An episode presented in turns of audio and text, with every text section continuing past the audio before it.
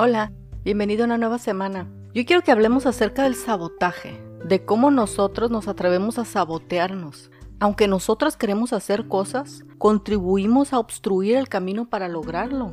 Sinceramente creo que a todas nos ha pasado, a unas más que otras. Yo muchas veces me he saboteado y constantemente me doy cuenta que sigo saboteándome lo mismo. Como te decía en unos podcasts pasados, yo siempre prefiero, es muy malo ya sé, quedarme a trabajar, ponerme a estudiar, porque yo determiné que en este tiempo iba a dedicarme a crecer profesionalmente en las cosas que realmente quería y que ahí iba a enfocar mi atención. Y una de las cosas que continuaba sacrificando eran las reuniones sociales. Entonces yo sé que tengo que cultivar esa parte porque también es muy importante. Noto luego que me hace falta. Y aunque pienso que lo voy a hacer o voy a ir, termino saboteándome con este diálogo interno de, mira, si voy, me la voy a pasar bien, pero si me quedo, voy a lograr todo esto, que me va a ayudar al día de mañana, etcétera. Y aunque estoy consciente de que esa parte social me sigue haciendo falta, a veces no logro entender por qué sigo saboteándola.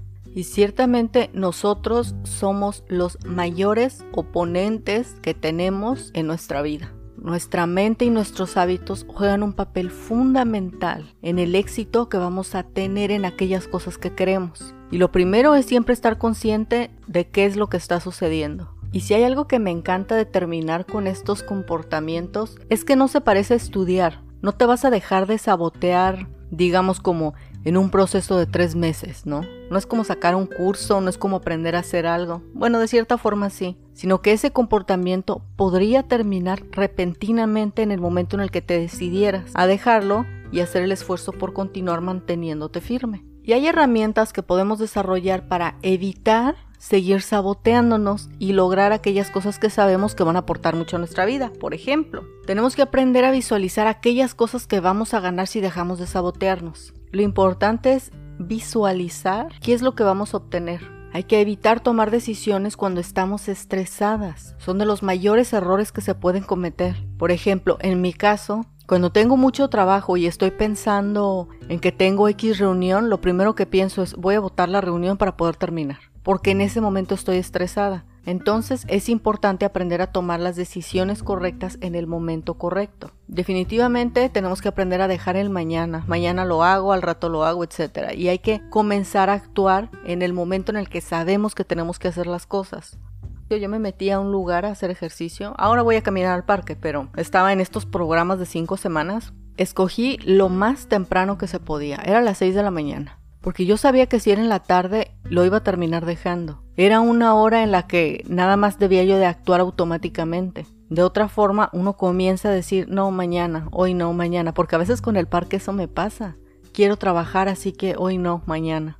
Hay que aprender de qué forma nos estamos saboteando. Todas las cosas tienen un patrón de funcionar, el cuerpo mismo tiene un patrón de funcionar. Tienes que reflexionar cuáles son los momentos en los que estás tomando las mismas decisiones que te están llevando a los mismos resultados que ya no quieres obtener. Hay algo muy importante y es, hacer el esfuerzo por dejar de sabotearnos verdaderamente va a ser un esfuerzo. Pero lo bueno es que no es un proceso en sí, sino es algo que, sí, a través de una disciplina tremenda podrías dejarlo de un día para otro.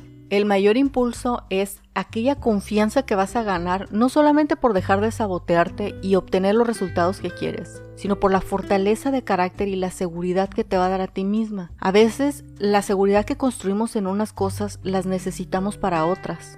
Fíjate, este ejemplo yo lo siento muy personal aunque no parezca. Teniendo una vida social tan reducida, lo lógico sería que cuando yo saliera a un lugar social me sintiera incómoda, porque casi no lo hago. Sin embargo, el estar siempre estudiando o esforzándome en mi trabajo me da seguridad para sacar adelante las reuniones sociales. Realmente creo que si no me esforzara tanto en mi trabajo, no iba a poder estar segura de mí misma en una reunión social. Creo que el continuamente estarme preparando me da la seguridad para hacer muchas cosas. Hay de todo. Si tú te esfuerzas en tener tu familia unida, esa unidad te va a dar la fortaleza para hacer otras cosas. Ese apoyo que hay ahí te va a dar la fortaleza para hacer otras cosas. Si te esfuerzas en perder peso y vas logrando perder peso, esa seguridad te va a dar fortaleza para otras cosas. No todo se aplica a la vida profesional y como lo hemos dicho en otros podcasts, aunque la vida profesional es importante, la más importante es todo lo que no tiene que ver con el trabajo, tu salud, tu familia y tus metas personales.